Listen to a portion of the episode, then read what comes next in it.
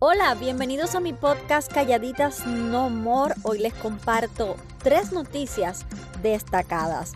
Número uno, unos 22.000 bomberos combaten 91 fuegos forestales en los Estados Unidos.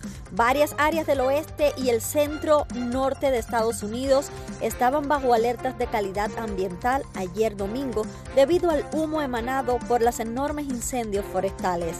Las autoridades emitieron alertas en gran parte del norte de las rocallosas, incluidos partes de Colorado, Wyoming, Idaho, y el estado de Washington. Hacia el oriente, el humo de los incendios provocó alertas de contaminación. Número 2. Muere baleado un TikToker dentro de un cine.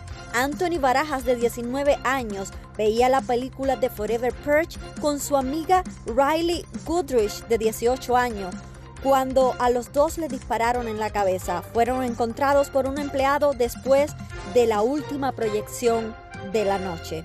Barajas, conocido en línea como is Anthony Michael, en Instagram tenía casi un millón de seguidores en TikTok y más en otras plataformas.